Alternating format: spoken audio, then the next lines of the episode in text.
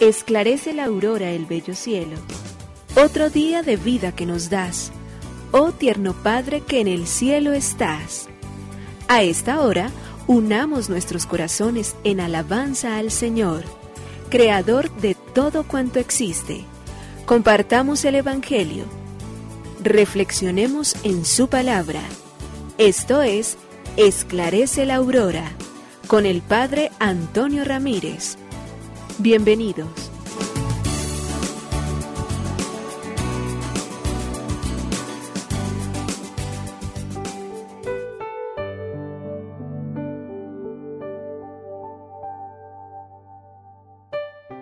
Con muy buenos días, hoy lunes 24 de octubre del año 2022. Aquí estamos al inicio de esta jornada laboral para decirle a Dios una vez más nuestra gratitud inmensa por permitirnos comenzar nuevamente otra semana de vida, por darnos la gracia de poder salir a buscar el pan cotidiano. Padre bueno, te quiero dar gracias hoy por la dicha de la gracia y la amistad. Tú eres el pastor bueno que cuida de nosotros siempre. Estás saliendo siempre a nuestro encuentro. El Evangelio de ayer domingo nos mostraba cómo quieres y buscas los corazones sinceros, humildes, aquellos corazones donde resides verdaderamente tú a través de la transparencia y de la humildad para reconocer inclusive nuestros propios pecados, para ser capaz de abandonarnos en tus manos y pedir la gracia suficiente y necesaria para poder romper con ellos y vivir la libertad y la gracia de los hijos de Dios. Padre bueno, esta imagen tuya del pastor bueno me acompañe siempre a lo largo de mis días, a lo largo de las semanas, de los meses, de los años que camino junto contigo. Señor, te pido que me ayudes a ser dichoso con tu fidelidad inquebrantable.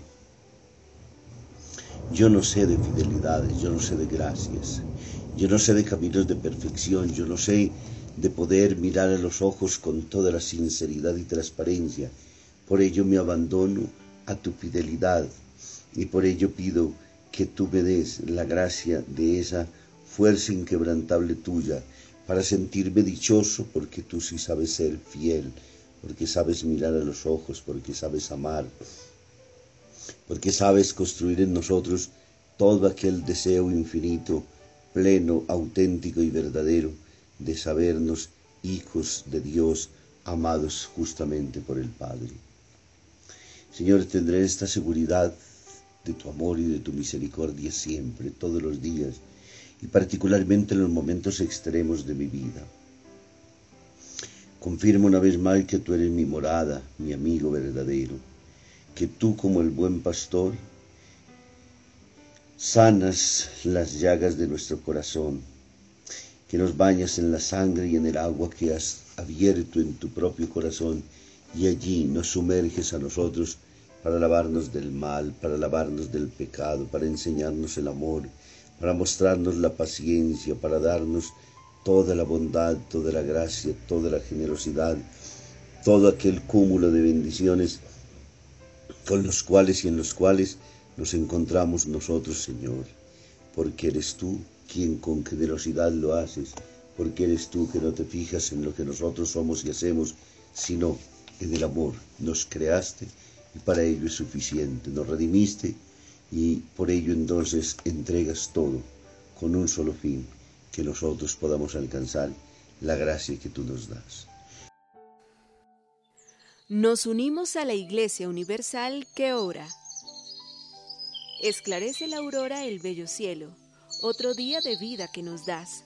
Gracias a Dios, Creador del universo, oh tierno Padre que en el cielo estás. Nuestras voces unimos al concierto que el universo eleva ya en tu honor.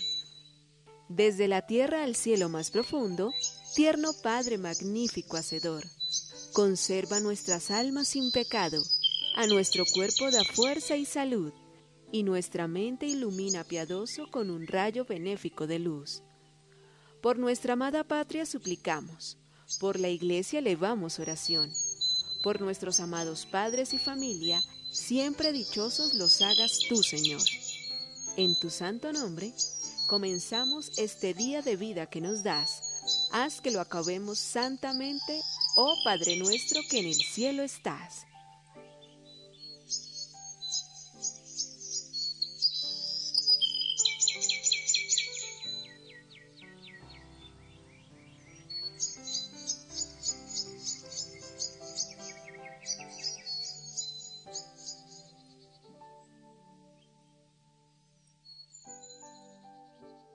¿Dónde está el océano? preguntó el pequeño pez. Usted perdone, dijo un pez joven a otro pez de mayor edad. Usted es viejo y con más experiencia que yo y probablemente podrás usted ayudarme. Dígame, ¿dónde puedo encontrar eso que llaman océano? He estado buscando por todas partes, sin resultado. El océano, respondió el viejo pez. Es donde estás ahora. ¿Esto? Pero si esto no es más que un agua, lo que busco es el océano, replicó el joven pez totalmente decepcionado, mientras se marchaba nadando a buscar en otra parte. Para encontrarse con Dios no es necesario moverse ni hacer ningún paso. Basta creer que Dios está en todas partes y sobre todo en nuestro corazón. Si creemos en Él, lo encontramos enseguida porque en Él vivimos, nos movemos y existimos, nos dice a nosotros Hechos de los Apóstoles 17, 28.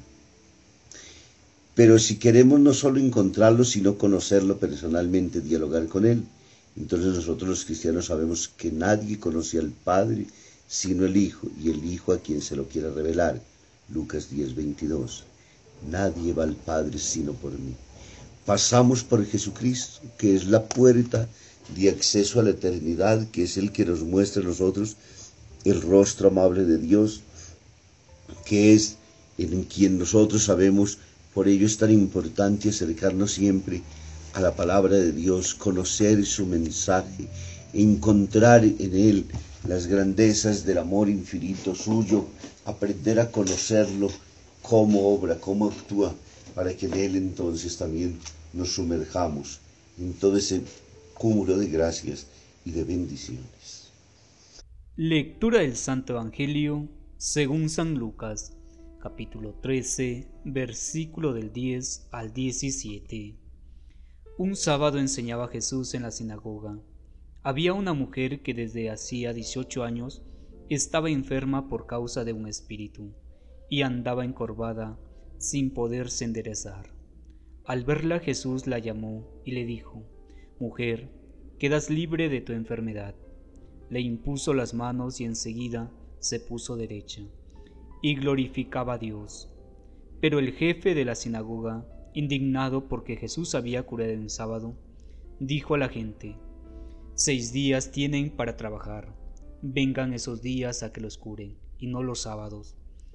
Pero el Señor, dirigiéndose a él, dijo, Hipócritas, cualquiera de ustedes no desata del pesebre al cuello al burro y lo lleva a abrevar, aunque sea en sábado, y a esta, que es hija de Abraham, y que Satanás ha tenido atada durante dieciocho años, ¿no había que soltarle en sábado?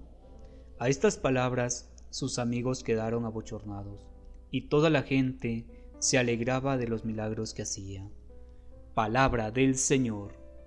Gloria a ti, Señor Jesús. El Evangelio de Lucas en el capítulo 13, versículos del 10 al 17. Jesús está enseñando en una sinagoga y en ella hay una mujer que tiene un espíritu de enfermedad, la cual hace 18 años que la tiene encorvada y que no podía de ninguna forma enderezarse. Jesús, movido siempre a compasión, al verla le llamó y le dijo, mujer, quedas libre de tu enfermedad le impuso las manos y al instante se enderezó y glorificaba a Dios. De inmediato vienen entonces los juicios temerarios de aquellos de quienes creyéndose puros, buenos, de quienes condenan a los otros a que tengan que estar sometidos entonces por ello en la boca del jefe de la sinagoga el reproche. Seis días tienen ustedes para venir a pedir milagros el sábado no se pueden hacer. Y Jesús entonces entra por el hilo más delgado, Ustedes no desatan sus animales hoy, a su buey y a su arno, y los llevan a comer para que pueda también subsistir. Y saca la conclusión, y si esta que es una hija de Abraham, esta que es una hija de Dios, tiene que vivir toda la vida sometida a esa enfermedad, a lo que ya se había vuelto una costumbre.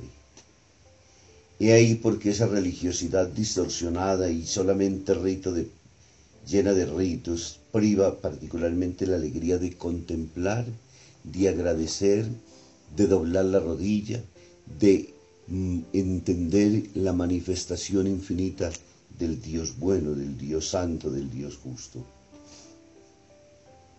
Eso es lo que no quiere entender entonces quienes se oponen al obrar de Jesús. Jesús quiere hacernos entender que la vida en abundancia es el mismo.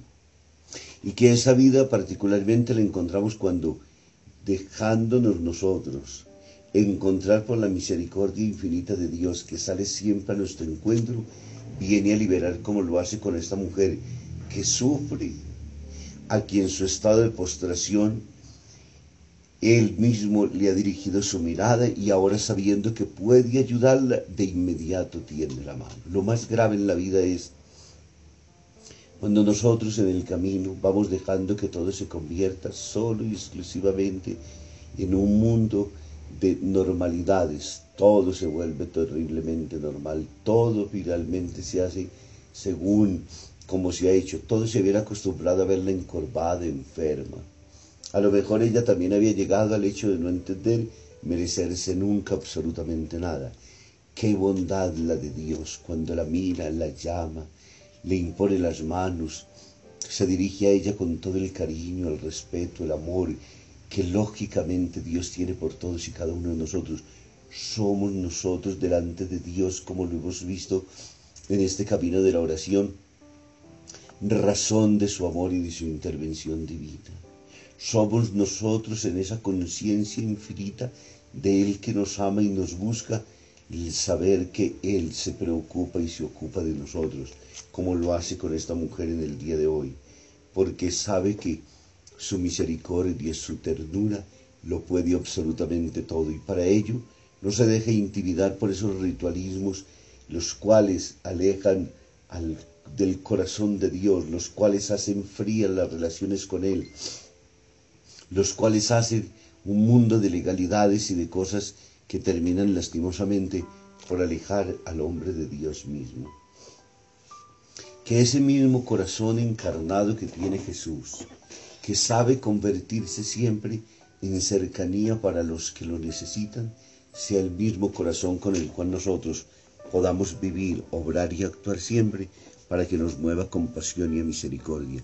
Somos y estamos llamados a ser y a reproducir la imagen de Cristo sobre esta tierra. Y si no falseamos el Evangelio, si no, no hemos comprendido ni entendido para dónde nos lleva Jesús, si no, todavía no hemos abierto el corazón para que su luz y su gracia nos permita a nosotros vivir en lo que estamos llamados nosotros a ser, hijos de Dios, pero a la vez también portadores de la buena gracia, del mensaje de salvación, que se hace ternura, misericordia, que se hace salud, ayuda, bendición. Que nos bendiga el Padre, el Hijo y el Espíritu Santo. Muy feliz día para todos.